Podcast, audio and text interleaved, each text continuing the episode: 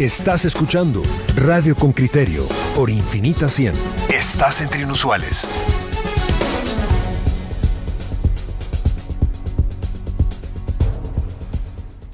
¿Y a usted lo han bloqueado en Twitter, en Facebook o en otra red social? ¿Y qué pasa cuando quien lo bloquea es el presidente de su país? ¿Es el fiscal general? ¿Es mm, el Congreso de la República? Acá en Guatemala no pasa nada, pero en México pasa todo lo contrario. A raíz de un amparo presentado, una sentencia de la Corte Suprema de Justicia de ese país ha prohibido a los funcionarios petar, bloquear a aquellos ciudadanos que emiten críticas desde las redes sociales. Si usted cree que en Guatemala no hay casos como eso, está equivocado. Escucha las historias que encuentra Henry Bean cuando sale a preguntarle a la gente, ¿le ha bloqueado alguna institución o algún funcionario en Guatemala? Le va a sorprender lo que él encontró. El informe de Henry Bean, reportero con criterio.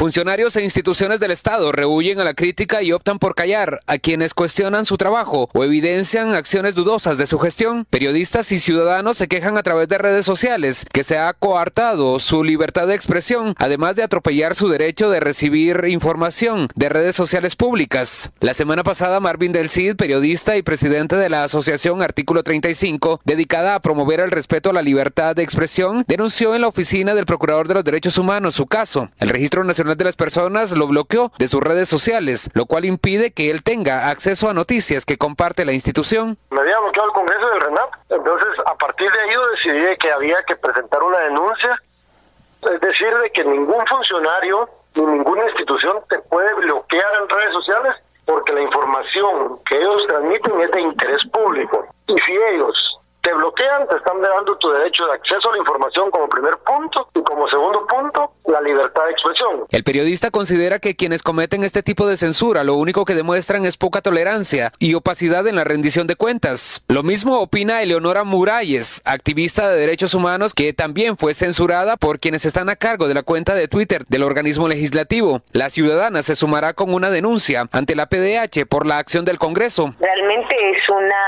violación a mi derecho de, libre expresión, ¿verdad? Me bloquearon por las críticas que hago frecuentemente al Congreso, porque casi nunca yo se puede hablar bien de ellos, ¿verdad? La Oficina de Comunicación del RENAP respondió a través de un chat que el actual equipo de trabajo tuvo conocimiento de que del CID estaba bloqueado, por lo que se tomó la decisión de habilitarlo de nuevo. Asimismo, contestaron que la institución es respetuosa y tolerante con los comentarios de los usuarios, aunque no están de acuerdo con quienes desprestigian a los trabajadores y utilizan palabras no adecuadas. El equipo de comunicación del Congreso admitió, a través de un mensaje de texto, que sí han bloqueado a usuarios cuando usan lenguaje ofensivo para referirse a la institución. Muralles, quien mantiene el bloqueo en las redes sociales del Congreso, considera que guarda respeto en sus críticas. Sospecha que el uso de una palabra incómoda para los congresistas motivó la suspensión de sus opiniones. Lo que ellos podrían tomar como falta de respeto es que sí les he puesto muchas veces que son parte del pacto de corruptos, ¿verdad? Digamos que yo en Twitter jamás pongo un insulto o algo, digamos, fuera del lugar,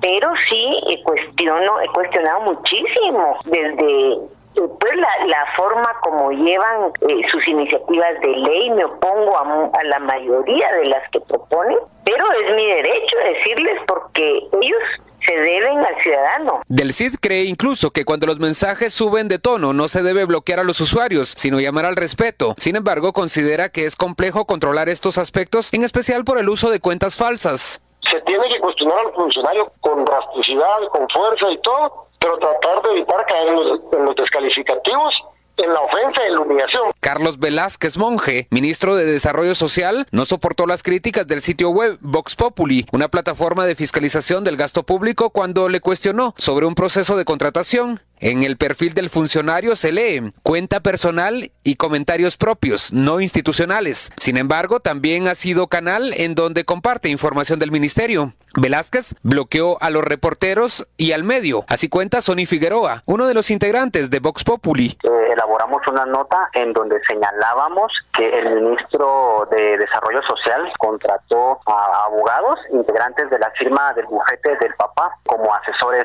en temas legales dentro del Ministerio de Desarrollo. Nosotros elaboramos la nota y la pusimos en redes sociales, pues la etiquetamos a él, ¿verdad? Para que viera la publicación y se tenía que algún comentario que agregar. Sin embargo, luego de la publicación, pues decidió bloquear pues la cuenta de Vox Populi y también bloqueó mi cuenta, ¿no? Bueno, la lectura que, que, que deja ver es que pues quiere evitar ser cuestionado, ¿no? Para esta nota se llamó a Velázquez, pero no respondió a las llamadas. Recientemente, la Corte Suprema de Justicia de México resolvió restituir el derecho de un periodista que fue bloqueado por el fiscal general del estado de Veracruz, con base al derecho de información. La sentencia establece que el fiscal general es una persona pública, incluso cuando deje el cargo, por lo que en ningún momento podrá restringir el acceso a su cuenta de Twitter, aun cuando sea un espacio personal, pero lo haya utilizado para comunicación pública. Los juristas tomaron como antecedente el fallo de la Corte del Distrito de Nueva York, que resolvió que la cuenta de Donald Trump, presidente de los Estados Unidos, es pública, aunque empezó como privada, y que solo se harán restricciones con el fin de lograr intereses colectivos. Henry Bean, Radio con Criterio.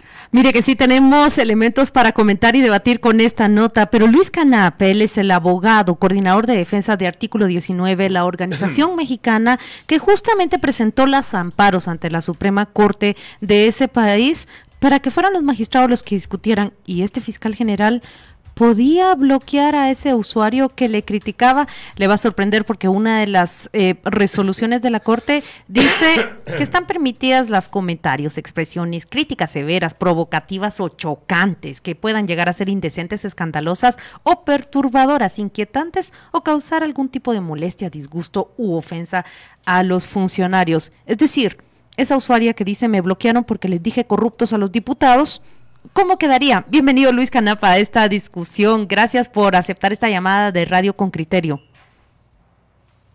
Hola, muy muy buen día. Saludos hasta hasta Guatemala. Muchas gracias por por la invitación, por el espacio. Eh, Luis, ayer estuvimos leyendo el proyecto que al final fue la sentencia. No leímos la sentencia, pero leímos el proyecto de sentencia que se convirtió prácticamente en sentencia.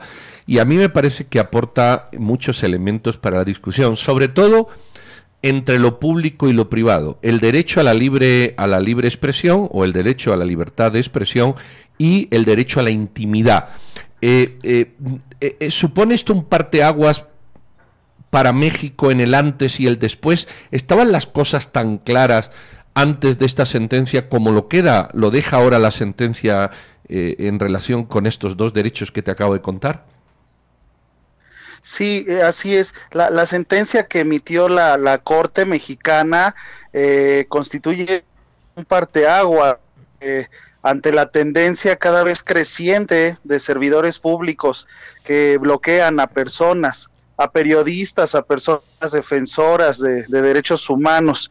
Eh, no, no, no había habido una resolución así de, de un máximo tribunal, que en este caso es la Corte aunque sí ha habido resoluciones de jueces de primera instancia que decidieron eh, dar el amparo, la protección también a periodistas eh, por bloqueo de servidores públicos. Esta resolución ya resuelta por la Corte Suprema, pues representa un, un parteaguas sobre el debate público eh, y, y, y, ya que la Corte Suprema resuelva este tema, sí, sí constituye eh, eh, un, un, paraguas, o sea, permea o debería permear en todos los demás tribunales y en los servidores públicos que han, que han bloqueado a, a personas. Eh, aquí puso, puso en debate el derecho de acceso a la información y la privacidad del servidor público, que fue lo que alegó.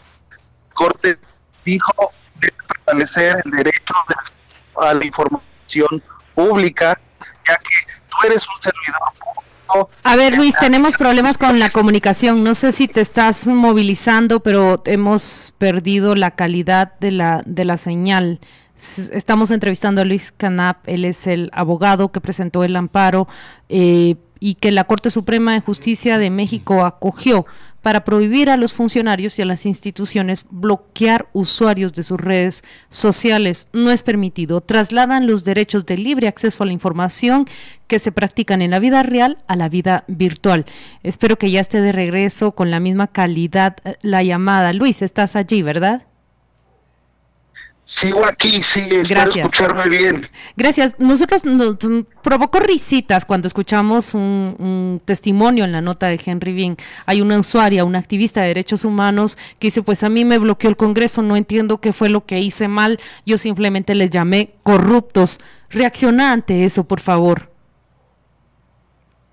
Sí, lo mencionaron en la nota y la Corte mexicana fue muy precisa en ese punto. Lo que la Corte dijo fue que eh, eh, expresiones que resulten eh, chocantes, que, que, no, que no sean favorables hacia el servidor público, esas siempre deben estar protegidas. Hay excepciones, por supuesto, el derecho a la libre expresión, eh, al de acceso a la información, no son derechos absolutos. Ante una amenaza, por ejemplo, o incitación al odio, al racismo, a la violencia, eh, a la infantil, hay, hay excepciones claras, están incluso en los estándares internacionales. Eh, sí aplicarían para alguna medida o responsabilidad ulterior pero expresiones que sean críticas, favorables, chocantes eh, hacia los servidores públicos deben estar protegidas. Entonces, esto demuestra la intolerancia de servidores públicos ante la crítica, cuando deben entender que están sujetos al escrutinio social y debemos saber lo que hacen o lo que dejan de hacer, porque es de relevancia pública y lo único que demuestra el bloqueo es que no toleran y no están abiertos a la crítica de la sociedad. Eh, Luis, yo, veo en la, en la, sentencia que, como te digo, el, apartado 6 me parece magistral para universidades, discusiones de círculo de periodistas, o sea, me parece también fundamentado que, que, difícilmente se va, se va a lograr algo mejor. Yo veo ahí que la salida natural del funcionario o, o la porque también aquí sale una lección para el funcionario. La lección para el funcionario es, si usted quiere separar su vida privada de su vida pública, tenga dos perfiles. Aquel donde usted pone sus tonteras, o las que ponemos cada uno, y aquel otro donde usted pone cosas de su trabajo. En el momento que su trabajo se ha incluido en su perfil personal, usted deja de tener privacidad en ese perfil. Y además, dice la sentencia muy acertadamente, y cuando termina su cargo, usted sigue siendo una figura pública por cuanto deja un récord guardado que puede ser de acceso a los demás. A mí esto también me parece interesante. El terminar no finaliza. Así es, así es. Eh, los, servidores públicos eh, no, no, no pierden su derecho a la privacidad, a la intimidad, no lo pierden, pero sí se reduce el margen de protección respecto a esos derechos. No es lo mismo un servidor público que una persona común, una persona privada. Al servidor público se le reduce ese margen de protección respecto a su intimidad y a su privacidad. Pueden tener sus espacios personales, pueden tener una cuenta con sus amigos y ese espacio privado, esa intimidad se les debe respetar. Pero cuando abren un espacio, un canal de comunicación, como lo es en Internet, las redes sociales. Ellos voluntariamente abren ese canal para comunicar sobre sus funciones públicas e interactuar con la ciudadanía, con la sociedad pues deben sujetarse, someterse a ese escrutinio. Esa información que publiquen es de absoluto interés público. Y como mencionan, la sentencia de la Corte mexicana fue más allá ya lo había resuelto también la Corte mm. anteriormente, hace unos años, que los servidores públicos, aún dejando su cargo, no pierden ese carácter público. Mira, me llama la atención lo siguiente, en, en algún momento la cuenta privada de ese fiscal general que bloqueó al periodista Carmona dejó de ser privada. Eh, ¿En qué momento el fiscal, que seguramente era un tuitero antes de asumir como fiscal general, pierde la privacidad o el sentido personal de su cuenta de Twitter? tocas un tema muy muy importante también que, es necesario aclarar. Eh, el funcionario, el servidor público, en este caso el fiscal y otros servidores públicos, alegan que son cuentas privadas, personales, eh, pero nosotros decimos, no, no, no es como, cómo se llamen ellos en sus cuentas. O sea, si ponen una frase en su cuenta, si ponen el nombre de un libro, de, de, de, lo que sea, eso no es lo importante. Lo importante es el contenido que publiquen, que compartan. En este caso, el fiscal de Veracruz sí se llama como tal en su cuenta, en su perfil pone fiscal de Veracruz, ¿no? Pero puede no estar su, su cargo, su nombre, puede tener otra cosa o no puede tener nada. Aquí lo relevante es la información que publica. Él ya tenía su cuenta y la sentencia de la Corte así lo reconoció. Él ya tenía su cuenta anteriormente, años atrás, pero cuando asumió el cargo de fiscal, decidió por ese canal de Twitter compartir información sobre la fiscalía y sus actividades ya se vuelve de interés público y debe sujetarse al escrutinio y no debe bloquear a las personas. Hay, hay, otra cosa que la sentencia también pone sobre la mesa, que yo ya había leído en una sentencia de la Corte Interamericana de, Derechos Humanos al hablar sobre un tema de libertad de expresión en Argentina, y es el plus, el, y esto es importante para el gremio, el plus que tienen los periodistas como individuos de, que, tienen derecho a acceso a esta información. Incluso, aunque no lo dice así la sentencia, por encima del ciudadano común, precisamente porque la profesión de periodista multiplicaría estos efectos. Y, la sentencia lo reconoce. El periodista tiene intrínsecamente un derecho superior. Esto lo digo yo, ¿verdad? Lo del derecho superior, pero sí una, una, una, un reconocimiento mayor. Y, lo enfatiza. Esto es bueno también para el gremio en el sentido de que, de que bueno, como periodista, el, el reclamo del derecho al acceso a la información eh, es de alguna manera superiormente reconocido. Por, por supuesto, ese, ese es otro punto importante que tocas y que la Corte Mexicana también eh, puntualizó de manera muy, muy bien. Eh, en este caso fue un periodista y como lo dijo la Corte, en ese punto eh, el periodista o los y las periodistas deben tener una garantía reforzada. Así, lo, dijo la dice, utilizando esos términos. Así lo deben tener una garantía reforzada en cuanto a que su actividad es primordialmente de búsqueda, recabación y recepción y difusión de información. O sea, su, su, su, trabajo consiste primordialmente en alimentar este flujo informativo, en buscar información, en recibir información y después en difundir la información a través de sus medios o sus notas a toda la sociedad. Entonces, y ante el contexto de violencia también que existe en México contra el periodismo, pues también la Corte ha sido constante en decir esto, los periodistas deben tener una garantía reforzada y nos parece muy atinado que la Corte haya mencionado esto en el caso de bloqueos eh, en redes sociales. Garantías reforzadas. Yo estoy evaluando la el caso que recopiló Henry Bean en, su nota. Se trata de un periodista bloqueado por la cuenta personal del ministro de Desarrollo en Guatemala, Carlos Velázquez Monje. Eh, su cuenta se nota que, que eh, fue personal en algún momento, pero ya se ve que aparece en su línea de tiempo retuiteos y mensajes que son concernientes a su labor como ministro de Desarrollo y en la propia cuenta se define, se autodefine con esa función pública. Allí, según la sentencia mexicana, ya dejó de ser una cuenta personal y privada y pasó a ser de la función pública, ¿no? Así es, por supuesto. Cuando, como les mencionaba, lo importante es el contenido que publiquen la información que publiquen a través de sus redes sociales.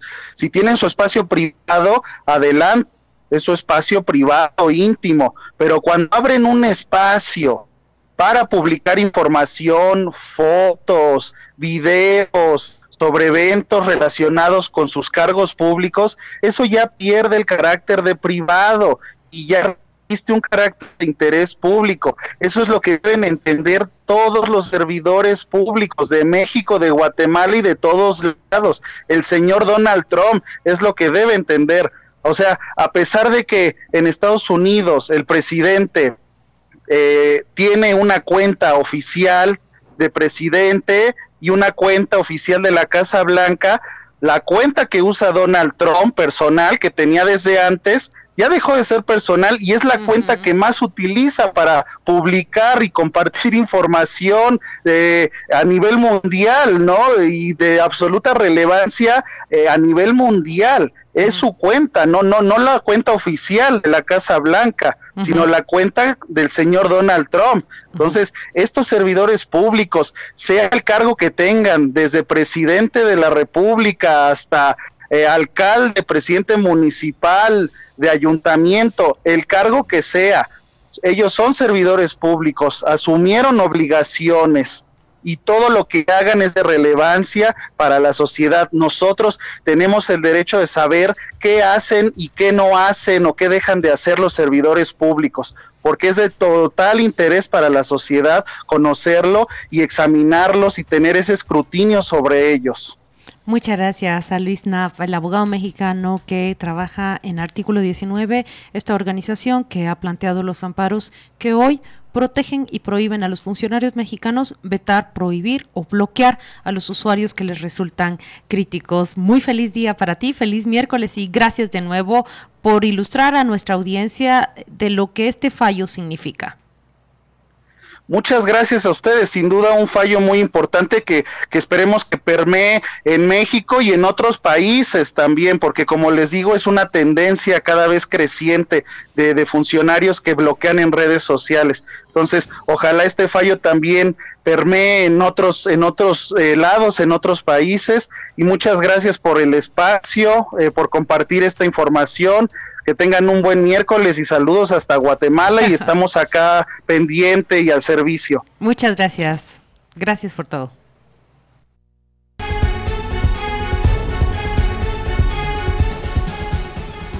Ya estamos de regreso y justamente quiero comentar sobre eh, ese caso especial en particular, porque se parece mucho, ¿no?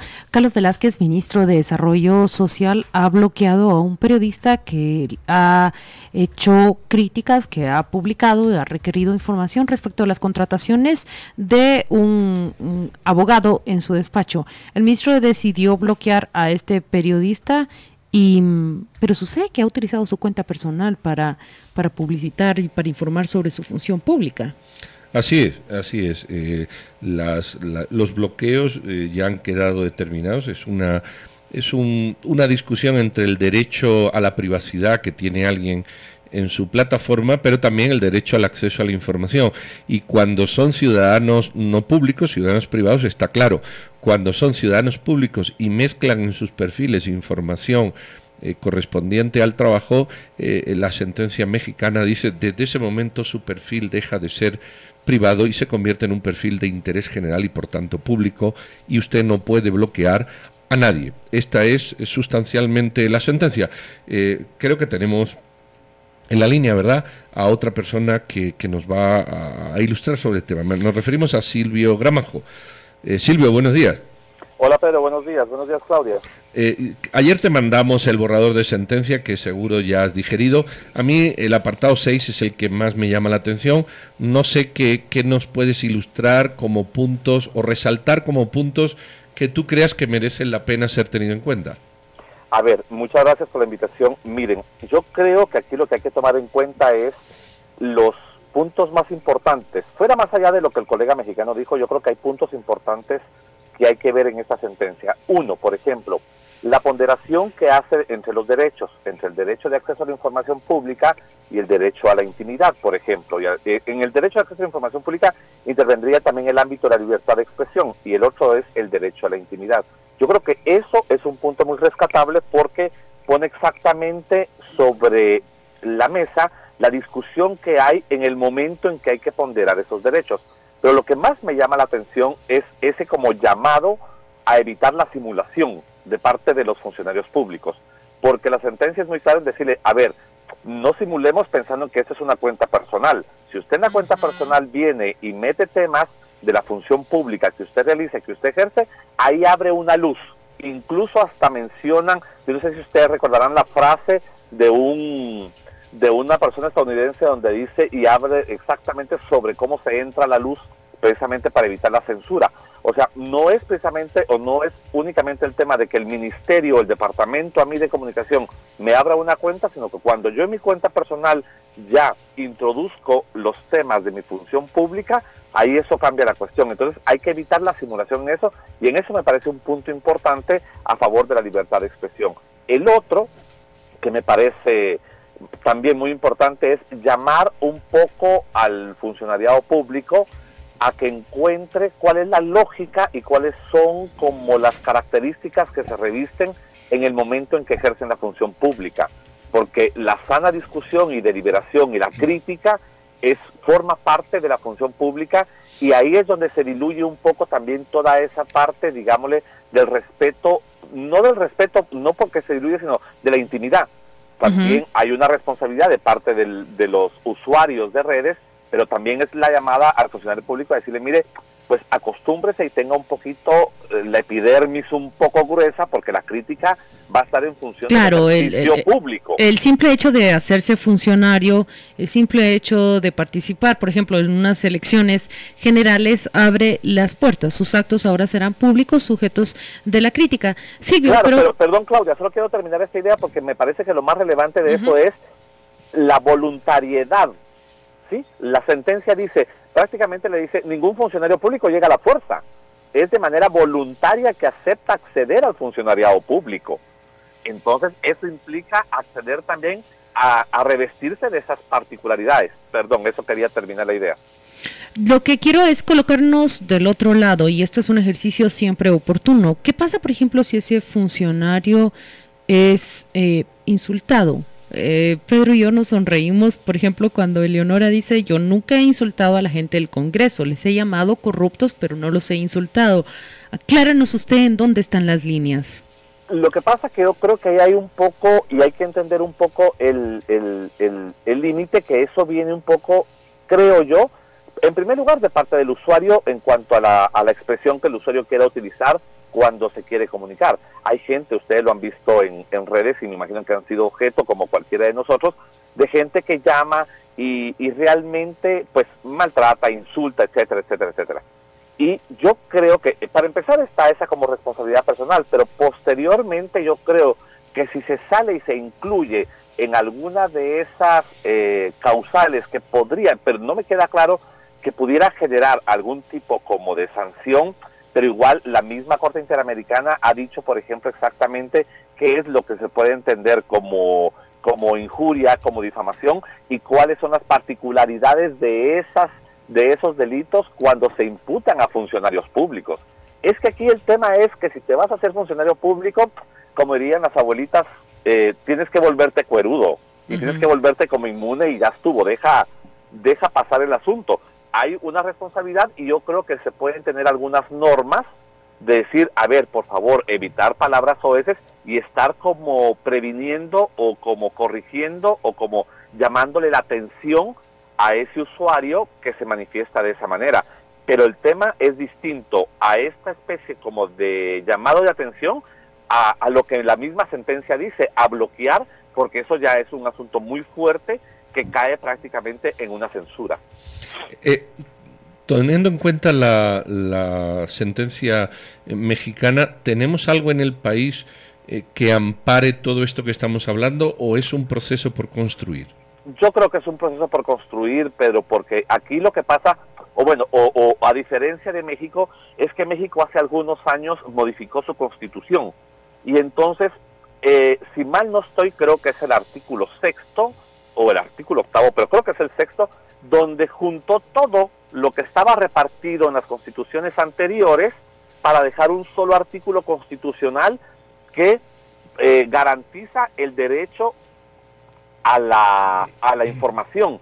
Y ahí incluso mete los ámbitos y entonces menciona el tema de acceso a la información pública, el tema de censura, eh, el tema de libertad de prensa, juntaron todo. Entonces, aquí en Guatemala el tema es que la libertad de expresión la tenemos garantizada en el artículo 35, el acceso a la información pública en el 30, el tema de archivos eh, eh, personales en el 31, y realmente aquí no ha habido más que sentencias, algunas sentencias de la Corte de Constitucionalidad en materia de acceso a la información pública y de censura, pero realmente donde se ponga a jugar esta ponderación de derechos, yo no, no, no, no conozco que haya alguna y realmente si ustedes me preguntan, yo no sé hasta qué punto nuestras cortes estarían preparadas en estos temas jurídicos. Me llama la atención que en el caso de Marvin del Cid y Eleonora Muralles han, se han reunido o han conexado sus denuncias ante la Procuraduría de Derechos Humanos. No sé si esto se va a convertir finalmente en un caso que se presente ante la alta corte. Mm, ni siquiera sé si se puede y te lo pregunto. Yo, yo no soy abogado y, asumo que se debería de poder. Es que en este caso incluso, por ejemplo, a mí me parece un poco hasta mm, lo, lo echo de menos, si ustedes lo quieren ver así. Por ejemplo, que la, la, Procuraduría de los Derechos Humanos siempre auxilia en el tema de libertad de expresión y por otro lado tiene la Secretaría de Acceso a la Información Pública. Con los problemas que hay en estos países, por ejemplo, con el tema de protección a periodistas, con el tema de la seguridad de periodistas, yo no, yo creería que la Procuraduría de los Derechos Humanos, por ejemplo, debería de generar una instancia de mucho más alto eh, calibre dentro de su trama institucional que proteja el derecho a la información en su totalidad. Yo no sé si una subprocuraduría o una de esas, hmm. como es la Procuraduría del Transporte, no sé cómo se llaman, esas pero entonces de juntar todo, porque si no, uno como, como persona pone eh, eh, la denuncia en un lugar, el tema de acceso a la información pública lo verifica la Secretaría de Acceso a la Información Pública. Y si ustedes se dan cuenta cómo, porque eso ya lo hace la Corte Interamericana de Derechos Humanos, cómo habla del derecho a la información en el ámbito de acceso a la información pública o en el ámbito de libertad de expresión, incluso en, el ámbito de ejercicio periodístico. Yo creo que aquí la Procuraduría de Derechos Humanos debería replantearse esta oficina integral para que reciba todas estas estas denuncias. Si se junta o no en un caso, yo a mí me parecería un reto jurídico para las Cortes guatemaltecas. Vamos a ver si esto finalmente llega a las Cortes guatemaltecas para poder tener por lo menos un, estándar, una línea ya marcada en cuál es la conducta que los funcionarios deben adoptar, las líneas y los derechos que se deben de respetar y las garantías que, que, deben proteger ese ejercicio. Al final se libera información allí, información que le atañe y le importa al público. Muchas gracias a Silvio Gramajo por Perdón, Claudia, solo quisiera decir algo. Creo que también están llamadas las universidades y ahí sí respaldo la propuesta de, de Pedro. Creo que las carreras de comunicación en sus clases de periodismo o de ética o de ontología de la comunicación deberían de estar discutiendo estos temas porque son importantes que los alumnos que luego van a ser profesionales eh, conozcan de estos temas jurídicos que son importantes en materia de libertad de expresión. Disculpa la interrupción. No, no, no, de, de, ninguna manera. Muchas gracias por participar en esta conversación, Silvio Gramajo. Nos despedimos. Muy feliz miércoles para usted. Igualmente, cuídense, saludos a todos.